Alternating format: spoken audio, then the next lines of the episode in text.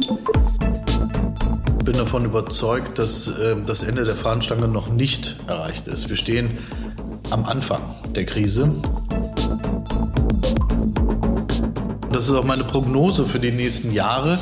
Wir werden uns maximal auf den Bestand konzentrieren müssen. Das ist ja auch das Asset, was wir haben. Wir können jetzt hier nicht mit äh, Bulldozern durch die Wohngebiete gehen und diese abreißen, sondern das ist ja auch mein Plädoyer, zusammen versuchen, dieses Thema ESG, bezahlbaren Wohnraum und auch, ähm, ich sag mal, Wohnraumschaffung als Immobilienwirtschaft gemeinsam mit den politischen Rahmenbedingungen umzusetzen.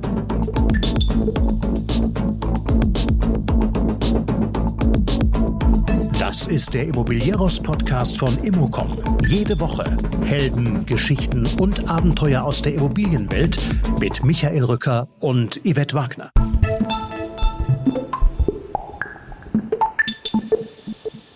Er ist das Immobilieros-Orakel, Dominik Barton. Kurz vor der Expo habe ich mich mit dem Chef der Barton Group getroffen, um einen Blick auf die Branche zu werfen.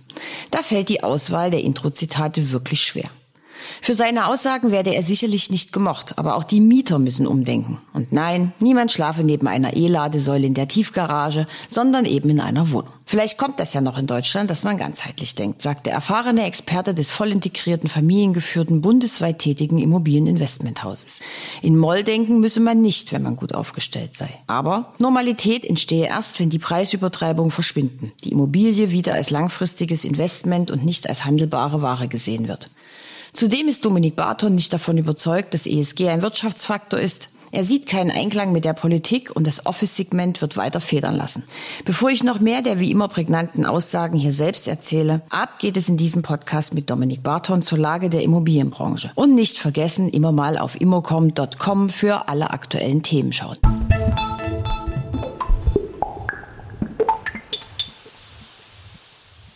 Dominik Barton.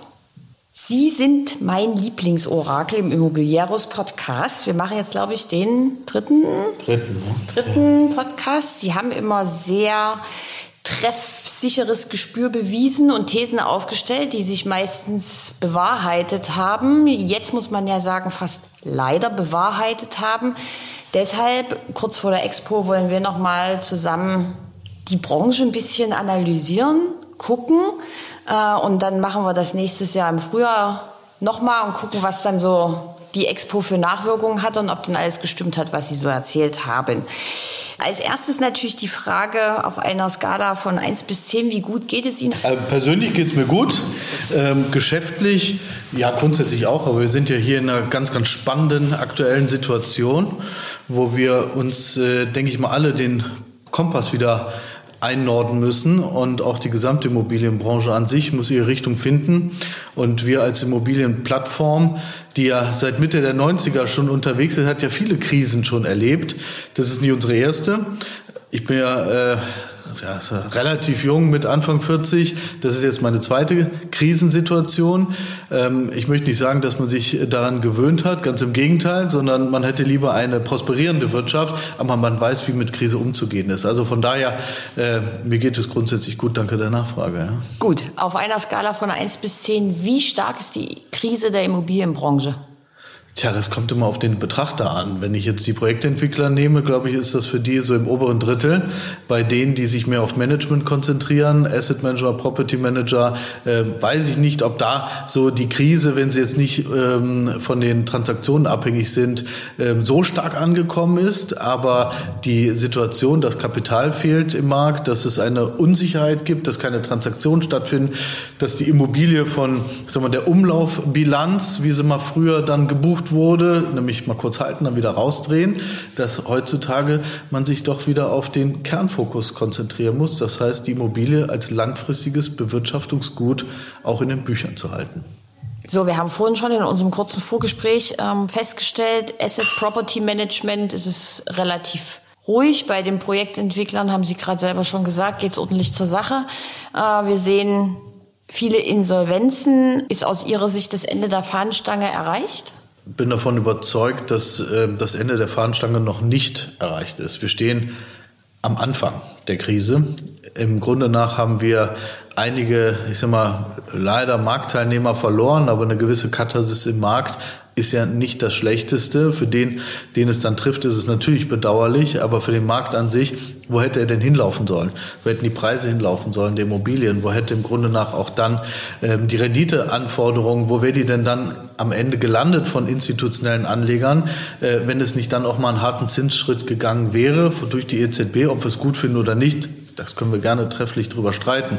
Aber im Grunde nach ist äh, die aktuelle Situation schon sehr, ich sag mal, bedenklich, dass die ähm, Preise auch sich anpassen sollten, dass äh, man auch da die Flughöhe noch nicht ganz oder die Fallhöhe noch nicht ganz erreicht hat. Passen sich denn die Preise so an?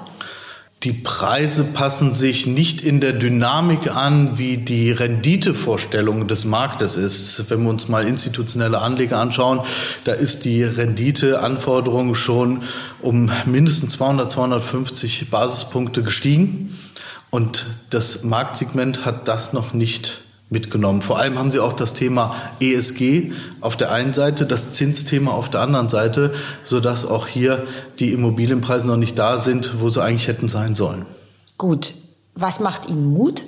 Mir macht Mut, dass man sich in der Immobilienwirtschaft wieder darauf, was ich auch gerade sagte, wieder darauf ähm, konzentrieren sollte, die Immobilie als langfristiges Wirtschaftsgut im Portfolio zu halten und nicht als handelbare Ware, dass es wieder auf die Kernkompetenzen ankommt. Ja, dass man äh, Immobilie als sich versteht, ja, dass man nicht nur, weil man eine neue Farbe an die Fassade packt, ähm, die Immobilie um 20 Prozent mit 20 Prozent mehr verkauft, ja, sondern dass man wirklich den Immobilienzyklus lebt, dass man versteht, was heißt Vermietung, was heißt Property Management, was heißt Asset Management, was heißt das überhaupt im integrativen ähm, Bereich, diese Themen im Rahmen der Immobilienbewirtschaft umzusetzen. Und das macht mir Mut. Ja. Mir macht auch Mut, dass sich der Markt wieder bereinigen wird, dass es auf einem gewissen Zinsniveau, was auch gesund sein wird, ähm, der Markt ausrichten wird und wir wieder neue Transaktionen sehen auf einem ganz anderen Niveau. Und es kommt auch wieder Normalität rein.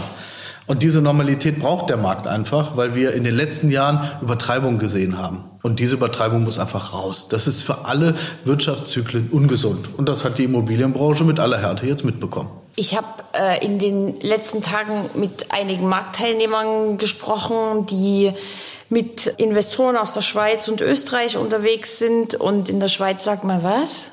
Immobilienkrise haben wir keine. In Österreich auch so. Die schütteln alle den Kopf über Deutschland. Äh, über, einige überlegen auch, sich zurückzuziehen und sagen, das habt ihr euch selbst eingebrockt, das ist hausgemacht. Sehen Sie das auch so? Ja, die Frage ist, was bedeutet hausgemacht? Im Grunde nach, äh, der Zins ist ja erstmal europäisch getriggert. So. Der ist ja bei allen. Ich wollte so. gerade sagen, der ja. ist bei allen gleich. Die können aber wahrscheinlich besser damit umgehen? Ja, was heißt damit umgehen? Im Grunde nach ähm, sind die Kaufpreisfaktoren in den letzten Jahren extrem nach oben gerannt. Die Zinserwartungen, die Renditeerwartungen waren ähm, bei weitem nicht da, wo sie heute sind.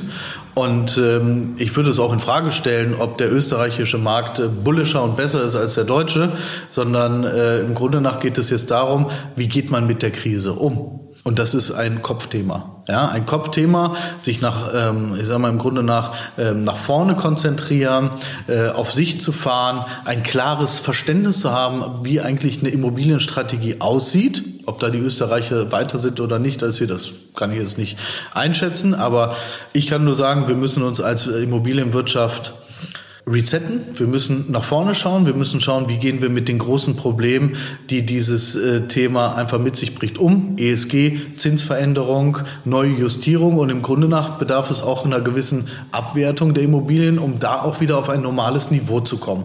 Und wenn wir das vom Preis her und wenn wir das haben, dann kann man auch da wieder mit der Immobilie langfristig Geld verdienen und nicht als kurzfristiges Investment nehmen, sondern langfristig. Ich finde es aber ganz spannend, dass Sie sagen, ähm, das, ist eine, das ist eine Kopfsache.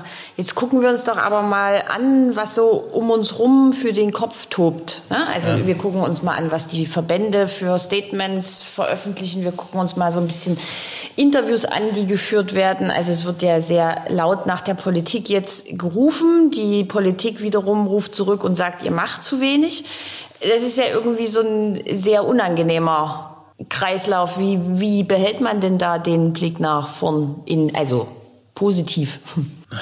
Also im Grunde nach sich mal wieder auf die Grundwerte äh, besinnen und sagen, was habe ich hier für ein Produkt, was habe ich für Möglichkeiten, was habe ich für Upside-Potenziale und grundsätzlich haben Sie als Verbände die Möglichkeit auch gewisse politische Rahmenbedingungen auch zu kritisieren. Ja, da kommt mir ein Stück weit manchmal zu wenig. Auch das Heizgesetz und so weiter, was ja jetzt letzte Woche Freitag verabschiedet wurde, ähm, kann man stehen zu wild. Es ist wichtig, dass wir hier ein CO2-Neutralisierungsthema haben, dass wir äh, auch an die nächsten Generationen denken, die Enkelfähigkeit, dass man die herstellt. Aber im Grunde nach muss das ein Einklang sein. Und das ist mein großer Kritikpunkt. Wir haben keinen Einklang, sondern es wird durch die Politik was reingegeben und dann heißt es, es umzusetzen. Aber ich bin auch keiner, der sagt, wir brauchen hier äh, politische äh, Hilfe oder staatliche Hilfe, sondern die Privatwirtschaft muss aus sich heraus in der Lage sein, Geld zu verdienen. Aber dann müssen die Rahmenbedingungen stimmen. Und die Rahmenbedingungen müssen auch so stimmen, dass man sie umsetzen kann.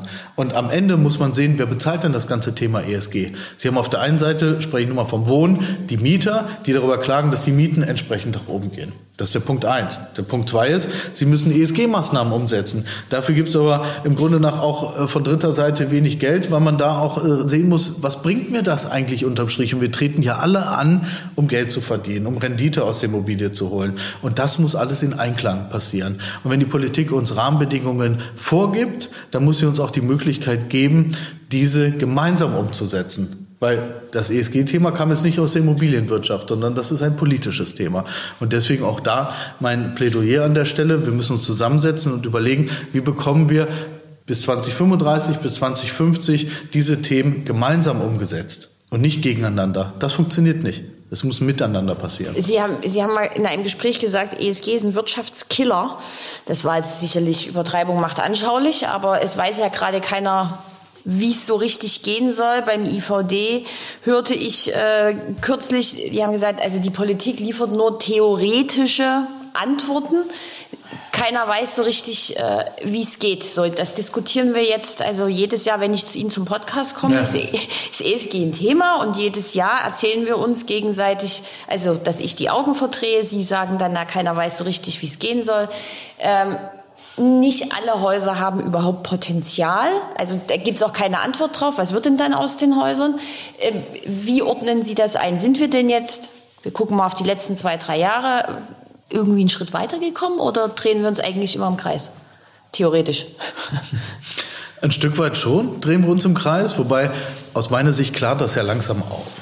Wir haben die Benchmarks in, äh, in, im Baubereich, die uns zumindest den Komfort geben, was ist das Pricing?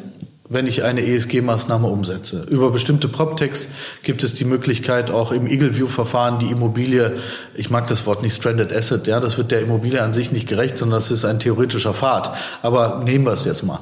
Das Thema Stranded Asset, wann habe ich eine Stranded Asset Immobilie? Und eine Stranded Asset Immobilie ist ja per se ja nicht schlecht. Also na, aus CO2-Gesichtspunkten. Ja, auch, ja, ja wert. Sie ist richtig, ja. Die Immobilie wird ja gerne runter dann geredet, wenn das ein Stranded ist. Nein, es hat ja auch Potenziale. Aber die Verschärfung in der Regulatorik kommt und wir müssen uns anstrengen, zu schauen, wie wir im Grunde nach diese Immobilie dann positionieren. Und im Zweifel muss man auch dann eingestehen, es macht keinen wirtschaftlichen Sinn, diese Immobilie ESG-konform zu machen. Aber dann kommen wir aufs gesellschaftspolitische weil es wurde ja mal ganz groß getönt, 400.000 Wohnungen, davon ist nichts übrig geblieben. Genauso wenig, wie ich davon überzeugt bin, entgegen dessen, was die politische Meinung ist, dass ESG ein Wirtschaftsfaktor sein wird. Das muss man abwarten, aber ich stehe dem sehr kritisch gegenüber. Am Ende muss man schauen, wie man gerade im Bestand Wohnraum schafft. Und das ist doch in allererster Linie unser Anspruch, dass die Menschen wohnen können. Und dann in Kombination mit dem ESG-Thema. Aber das wird man, wie gesagt, alleine nicht hinbekommen. Die Regulatorik ist an der Stelle einfach zu scharf gezogen. Und äh, wir sehen das hier. Wir beschäftigen uns viel mit dem Thema ESG. Wir haben in unseren Portfolien verschiedene Prioritäten angesetzt, wo wir sagen, das ist ein Objekt, was wir angehen wollen und so weiter. Und aktuell, im Wohnbereich zumindest, rechnet sich das noch nicht von den wirtschaftlichen Kennzahlen her, wenn Sie eine, eine Haltedauer von vielleicht drei bis fünf Jahren in Fonds haben. Wenn Sie einen Eternity-Ansatz haben, langfristig, dann rechnet sich das schon eher. Aber ah, deswegen muss man, wie gesagt, die Aber heißt, heißt eher, hm? es rechnet sich oder ist es eher so, naja? Äh, da, da kann ich noch keine präzise Aussage zu machen, weil da sind gerade noch die Überlegungen bzw. die Rechnungen bei uns hier intern im Haus. Aber langfristig eher als kurzfristig. So, das kann man schon mal festhalten. Die Immobilie muss langfristig im Portfolio gehalten werden und darüber kann dann über die nächsten Jahre, Jahrzehnte im Grunde nach auch die ähm, Investitionen stattfinden und umgesetzt werden. Mhm. Ähm, Investoren sind ja dafür bekannt, dass sie ähm, antizyklisch investieren. So, erste Frage ist, äh, kaufen die denn jetzt wieder mehr, wo ja viele sagen, hier, es muss schnell weg. Ich verliere auch gerne ein paar Faktoren. Und zweite Frage, ähm, wie wichtig ist denn für Investoren das ESG? Also kauft ein Investor auch, ich sage jetzt mal, ein altes Haus, was überhaupt nicht ESG-konform ist, weil er sagt, ich halte das langfristig, ich mache das in meiner Geschwindigkeit hübsch und dann ist es einfach in meinem Bestand oder sehen Sie das gar nicht? Es kommt auf die Investoren an. Also im Grunde nach ähm, da muss man schon sehr stark unterscheiden. Institutionelle Investoren, die bei uns hier bei uns auf der Plattform sind, die halten sich im Moment sehr, sehr stark zurück. Die müssen gerade auch intern schauen, was haben die für Themen, wie ist der Verrechnungssinn, wie sind die Zinsanforderungen, wie ist die Renditeanforderung. Family Office, die auch bei uns äh, hier äh, Kunden sind, äh, sehen das opportunitätsgetrieben. Ja? Das heißt also, da wo vielleicht gute Lagen, Hamburg, Berlin, München, Düsseldorf, wo auch immer, äh, gute Faktoren im Moment aufgerufen werden, dann greifen die zu. Und es gibt natürlich auch dann die, die äh, im Bereich der Value-Add-Immobilie unterwegs sind. Heißt aber auch, dass der Abschlag ESG mit reingerechnet werden muss. Und dann werden die Faktoren natürlich schon relativ brutal, wenn sie nicht gerade A- und B-Lagen haben. Also äh, da ist der Markt noch nicht so richtig da, es sei denn, Sie haben Kapitaldruck als Verkäufer. Weil dann können Sie auch im Grunde nach diese Abschläge hinnehmen. Also was heißt das? Im Kaufpreis müsste oder wird das Thema Zins neu berechnet. Klar, Sie haben im Grunde nach da ähm, eine, eine sehr, sehr hohe Zinsbelastung. Und zweitens das Thema SG. Und darauf wird dann aus diesem Gesamtgefüge der Preis entwickelt. Und da sind sie im Moment halt weit weg von dem, was sich die Verkäufer vorstellen, im größten Teil. Also gibt es da noch nicht so richtig den Markt, um Ihre Frage zu beantworten. Hm, immer noch nicht sozusagen das dauert noch. Die Schmerzen müssen da größer werden. Ne? Und im Zweifel kommen da die Refinanzierungen. Und dann wird die Bank sagen, die ein Prozent, die ich hier vor zehn Jahren oder fünf Jahren oder sechs Jahren Ihnen reingegeben habe, die wird es halt nicht mehr geben, sondern wir sehen es bei fünf Prozent. Dann können Sie mal überlegen, neben den ESG-Cases, die Sie ja uns auch nochmal transparent machen müssen, wie sieht es jetzt aus mit der Immobilie? Und dann kommt der Markt auch noch mehr in Gang. Das ist so meine, meine Annahme in den nächsten ein, zwei, drei Jahren wird da der Schmerz in der Refinanzierung noch mal stärker werden. Sie haben gerade A-Städte angeschnitten. Ähm, befürchten Sie denn, dass BCD-Städte so ein bisschen hinten runterfallen? Nö, nö, das meine ich nicht, sondern ich meine nur damit, dass die Immobilie einfach ähm, zurzeit äh, einen ich sag mal, guten Standort haben muss um halt auch da so attraktiv zu sein, dass man da reingeht. Ähm, aber B und C und D Städte sind weiterhin attraktiv. Ja, es kommt da auch wieder auf die Lagen an, auf A, äh, B oder C Lagen. Aber das ist für mich ein klarer Fokus. Wir kaufen ja auch oder kaufen perspektivisch weiter auch in B und C Lagen, weil das sind trotzdem Städte, die frequentiert sind und prosperieren. Also das muss man einfach nur mal äh, an sich, äh, die Art und Güte des einzelnen Investments muss man dann für sich betrachten. Mhm.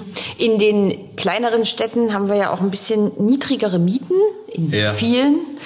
Es gibt von Colliers eine neue Studie, Mieten werden deutlich steigen. Im Schnitt sind sie aber noch bezahlbar in Deutschland, was ich eine sehr mutige Aussage finde, im Vergleich zu anderen Ländern. Äh, Zinshäuser können mit steigenden Renditen rechnen. Sind sie, gehen Sie damit konform? Ich bin immer sehr kritisch bei so Pauschalaussagen. Ne? Also was heißt noch bezahlbar? Es kommt immer aus Sicht des Einzelnen, auf Sicht des Einzelnen an. Ähm, Im Grunde nach stimme ich in einem Punkt überein.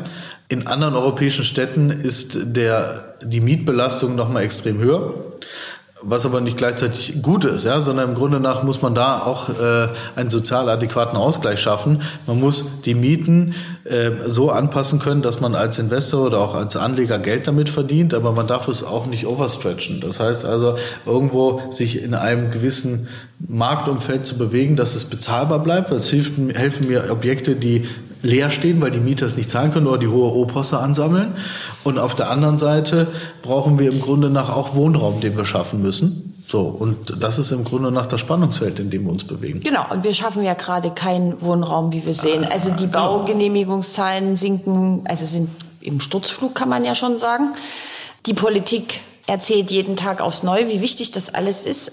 Aber wir sehen ja keinerlei Bewegung. Also weder werden irgendwelche Regularien zurückgenommen, noch wird irgendwas vereinfacht. Also ich weiß keine Ahnung, wie lange wir über digitale Bauakten und dieses ganze Zeug reden. Ähm, mit dem Heizungsgesetz in ellenlanges Theater. Das ist ja jetzt aber eigentlich eine, eine Situation, also Sie haben gerade gesagt, wie ein Spannungsfeld. Ähm, und weiter? Wird der Druck auf den Bestand immer mehr zunehmen? Das ist so meine Annahme und das ist auch meine Prognose für die nächsten Jahre. Wir werden uns maximal auf den Bestand konzentrieren müssen. Das ist ja auch das Asset, was wir haben. Wir können jetzt hier nicht mit äh, Bulldozern durch die Wohngebiete gehen und diese abreißen, sondern das ist ja auch mein Plädoyer, zusammen versuchen, dieses Thema ESG, bezahlbaren Wohnraum und auch, ähm, ich sag mal, Wohnraumschaffung als Immobilienwirtschaft gemeinsam mit den politischen Rahmenbedingungen umzusetzen. Das ist ja auch unser Auftrag, dieses Bestandsthema nach vorne zu entwickeln. Und dafür brauchen wir ein, eine klare Strategie. Wir brauchen einen Umsetzungswillen und nochmal, wir dürfen die Immobilie nicht als kurzfristige Handelware sehen, sondern wir müssen langfristig sukzessive in die Immobilie investieren und dann bekommen wir auch wieder ganz normale Verhältnisse. Ah. Perspektivisch. Ah, perspektivisch, das dauert ja jetzt. Also die Immobilienbranche ist ja jetzt auch ob der langen Planungsprozesse die ja jetzt auch nicht verkürzt werden, eine eher behäbige Branche. Also man sieht das ja dann immer. ist es nicht. Nee. Ja.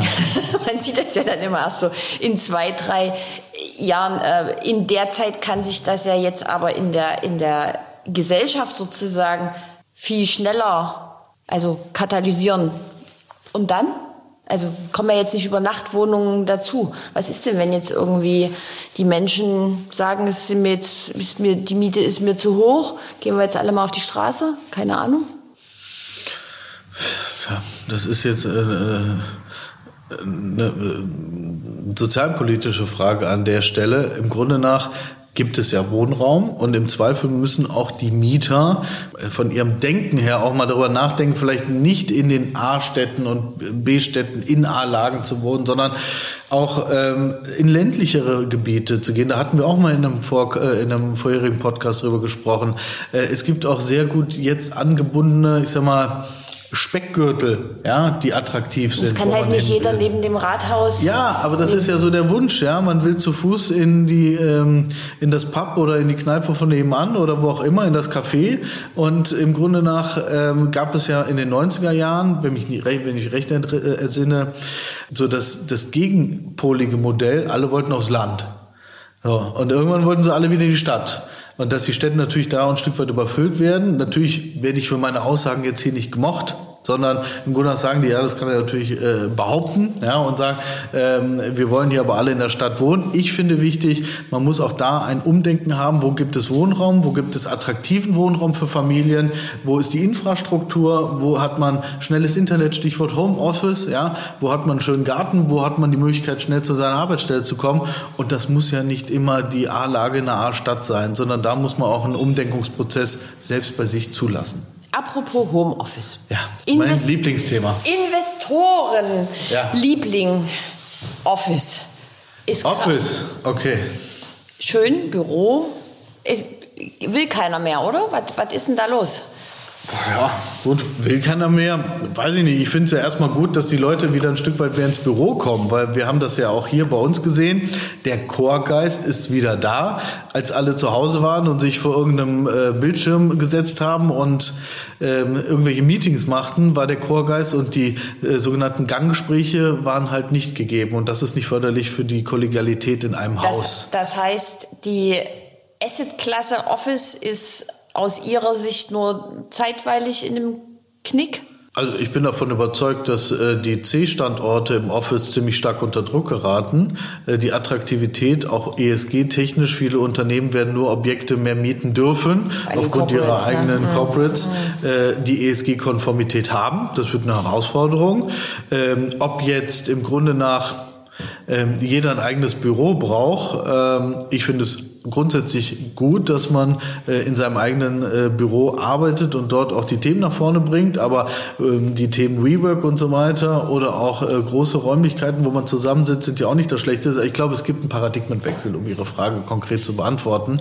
Ähm, die Menschen werden das äh, Office als äh, Kommunikationsstelle nutzen. Ob es dann noch so viel Flächenbedarf ähm, oder so viel Flächenbedarf gebraucht wird, da stellt da stelle ich mir tatsächlich die Frage. Ähm, wir sind froh, dass unsere Leute hier ins, ins Office kommen. Die haben aber auch so eine hybride Lösung bekommen. Die können Homeoffice und auch hier dann arbeiten, aber ich möchte die schon jeden Tag irgendwo oder ich sag mal, zumindest einmal die Woche sehen. Und das ist auch wichtig. Und deswegen glaube ich, dass die, die, die Office, äh, der Office-Bereich ein Stück weit federn lassen wird. Die A-Lagen und die guten Lagen werden weiter prosperieren, aber die C- und D-Lagen werden massiv unter Druck geraten, weil dort auch nicht mehr der Bedarf besteht, vielleicht diese äh, Office-Flächen vorzuhalten. Und die Lösung dafür sind dann Konversionen in In Wohnen. Ja, genau. Und das ist für uns auch ein ganz, ganz wesentlicher Punkt. Die, die Flächen, die leergezogen sind und ich sag mal, in B-Lagen oder in B-Standorten gibt es ja auch Office, äh, die jetzt leergezogen werden. Die ist prä- prädestiniert fürs Wohnen. Die kann man ähm, in äh, Wohnen umbauen. Wir haben doch ein Objekt zum Beispiel in der äh, in Düsseldorf. Das war früher mal ein Hauptgebäude von von einer großen Bank Tochter und äh, das haben wir als Mikroapartments ähm, gekauft. Das wurde auch umgebaut. So, wir haben Wohnfläche geschaffen. Und das ist, glaube ich, auch ganz, ganz wichtig, da den Fokus drauf zu legen. Wir haben viele Büroflächen, vielleicht auch das Thema Einzelhandel, ja, wo man in der Innenstadt Einzelhandelsflächen hat.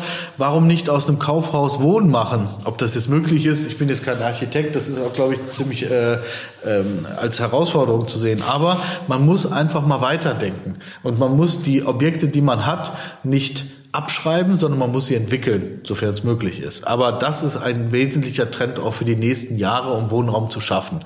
Und dann bekommen Sie ganz schnell 400.000 Wohnungen ähm, das, pro Jahr. Pro Jahr. Äh, Das klingt jetzt ja erstmal auch theoretisch alles sehr, sehr einfach. Ich habe so ein bisschen den Eindruck, dass dieses, äh, dass der Gesamtblick auf das Thema Stadtentwicklung, also wird auch von den Stadtverwaltungen ja eher sehr theoretisch betrieben, weil passt halt immer nicht so richtig mit der Wirklichkeit zusammen. Weil wenn man da wirklich mal durch die Städte läuft, da gibt es eben viel Leerstand, da gibt es viele alte Häuser, die eben gerade überhaupt nicht angefasst werden. Glauben Sie, dass man da auch wieder mehr einen Fokus drauf legen muss, das alles zusammenzudenken? Ich denke schon. Also das ist ganz wesentlich auch für die für die Städte, für die städtliche Entwicklung oder für die die Entwicklung innerhalb der Stadt. Ja, aber jetzt Ja. reden wir ja alle nur drüber, dass es E-Ladesäulen gibt. Wir reden über Mobilitätskonzepte, wo dann plötzlich Straßen auftauchen, wo jeder sagt, wo, nee, geht gar nicht. Ja, das ist ja Ne? genau das Problem. Das sind diese Insellösungen. Ne? Man muss das äh, ganzheitlich denken. Man muss auch in der Immobilienwirtschaft, das Thema E-Ladesäulen ist ein wichtiger Punkt. Sie müssen im Grunde nach auch darüber nachdenken, in Ihren eigenen Beständen E-Ladesäulen zu implementieren. Und äh, da auch an Knotenpunkten, wo die Leute es annehmen. Und das wird im Grunde nach immer nur auf Bedarf oder auf Druck. Wenn es äh, nach dem Geig geht, müssen Sie, wenn Sie umbauen, auch bestimmte E-Ladesäulen und so weiter vorhalten. Aber das ist auch genau das Problem, was wir haben. Wir haben in Deutschland immer wieder nur Insellösungen. Es wird nicht komplett gedacht, sondern was bedeutet das? Ich brauche 400.000 Wohnungen. Ich möchte E-Mobilität triggern. Ich möchte es nach vorne bringen. Was brauche ich denn dafür? Ich brauche ein vernünftiges Netz. Ich brauche ein, ich muss einen Zugang zu der letzten Meile bekommen. Ja, das ist nun mal die Immobilienwirtschaft. Und wo übernachten die Leute in ihren Wohnungen und nicht irgendwo auf der Straße neben der E-Ladesäule? So. Also muss man doch schauen, dass man das konzeptionell denkt und dann auch im Grunde nach mit den Stadtplanern ein einheitliches Bild schafft. Aber das ist natürlich auch dann eine gewisse Komplexität, die den einen oder anderen überfordert. Und ich glaube auch, das, hatten wir vorhin schon mal ganz kurz, diese, wie Sie sagen, die Branche ist kein Schnellboot, die Verwaltung erst recht nicht. Ähm, es gibt ja jetzt so Beispiele im Speckgürtel von ähm, Berlin, da wurden auch E-Ladesäulen, Tiefgarage, alles gebaut. Die sind alle nicht vermietet, braucht kein Mensch, weil die alle mit dem Shuttle abgeholt werden ja. und wieder weggefahren werden. Und ÖPNV, die haben gar keine Autos mehr. Ja, das ist so wunderbar. Dann brauchen wir sie ja nicht, ne? Ja, dann hast du aber trotzdem die Tiefgarage. Ja, klar. die klar. man ja bauen musste. Also. Ja klar, ja, absolut, absolut. Das wäre so, als wenn man äh, eine Tankstelle, eine Tiefgarage baut und keiner fährt da mit dem Auto. Ne? Das ist genauso verschwendete Kapazität. also äh, das ist genau der Punkt. Deswegen äh, kann ich auch für uns nur sagen, wenn wir solche Planungen haben, auch bei uns in Beständen, wir gehen ganzheitlich ran. Und wir überlegen uns, wo macht es Sinn? Wo ist der Traffic? Wo ist der Traffic? Wo, wir, wir werten aus oder wir lassen auswerten, wo gibt es eine gewisse Dichte an E-Autos. Ich muss ja nicht irgendwo äh, eine E-Ladesäule hinpacken, wo kein E-Auto vorbeikommt. Das macht ja alles keinen Sinn. Sondern Sie müssen genau da fokussieren und schauen, wie kann ich es ganzheitlich denken. Aber vielleicht kommt das ja noch in Deutschland, dass man Step by Step nach vorne geht. Gut, wir gehen erstmal in kleinen Schritten vorwärts ja, genau. äh, und wir denken mal über 2024 nach. Was hat denn die Barton Group so auf dem Schirm für kommendes Jahr? Für das nächste Jahr kann ich ganz konkret sagen, Wachstum auf der Plattform, also bei uns dieses modulare äh, Bewirtschaftungsthema bauen wir weiter aus. Wir merken, dass das da äh, die Immobilien ihrer Bewirtschaftungsfähigkeit äh, durchaus noch Potenzial hat nach oben. Das merken andere und brauchen halt Unternehmen, die es schon seit Jahren integriert haben. Digitalisierung redet jeder von, aber im Grunde nach muss man auch in der Lage sein, die einzelnen Bewirtschaftungsebenen abzubilden. Und äh, wir wollen natürlich in unseren Investmentfonds weiter Zukäufe tätigen. Da müssen wir schauen, dass der Markt auch für uns äh, die Opportunitäten hergibt und wir dann auch zugreifen können. Aber äh, im Grunde nach ist, und das habe ich auch in den letzten Jahren immer gesagt, wir brauchen eine gewisse Demut. Ja, wir müssen schauen, dass der, dass der Markt äh, in seinen einzelne Verästelungen und die sehr komplex sind, wieder zusammenfindet und dass wir die Immobilie als langfristiges Investment sehen. Und das ist im Grunde nach die Herausforderung des Marktes. Mhm. Dann würde ich jetzt mit der abschließenden Frage rausgehen, die wir dann nächstes Jahr im Frühjahr nochmal zusammen besprechen. Die Expo. Ja. Sehen wir großen Katzenjammer? Sehen wir 50-50, schwarz-weiß oder schwarz und fröhlich? Was sehen wir denn? Was ist Ihre Prognose? Äh, wenn, wenn ich das nochmal zusammenfasse, was ich äh, hier in unserem Podcast äh, gesagt habe, ist, wir brauchen nicht in Moll zu denken, sondern die Herausforderungen sind da, ähm, aber auch die Chancen. So, und jede, ähm, sag mal, jede Eruption in solchen Märkten hat für denjenigen, der gut aufgestellt ist, der ähm, fest im Sattel sitzt und positioniert ist, die Chance, sich darüber hinaus zu entwickeln. Und wenn das der Markt annimmt, dann werden auch, ich sag mal, die, die Gesichter jetzt nicht, ist ja super fröhlich sein, aber man wird mit einer gewissen Ernsthaftigkeit die Themen nach vorne bringen und nicht äh, sich äh, äh, im, im Trauer ergötzen. Das glaube ich nicht, sondern das wäre auch das völlig falsche Signal. Wir haben eine tolle Immobilienwirtschaft, wir haben gute Player, die das verstehen, wie man mit Themen umgeht und daran sollten wir an den Tugenden auch festhalten und das Thema auch dann auf Sicht fahren. Na, da bin, sind wir mal gespannt. Wir sehen uns dann auf der Expo. Freue ich mich drauf. Vielen ja, Dank. und wir sehen uns im Frühjahr, um dann die ganzen jetzt hier besprochenen Thesen und das Für und Wider dann nochmal auseinanderzunehmen und mal gucken, wo dann die Immobilienbranche steht. Dominik Barton, vielen Dank. Ja, herzlichen Dank, Frau Wagner. Dankeschön.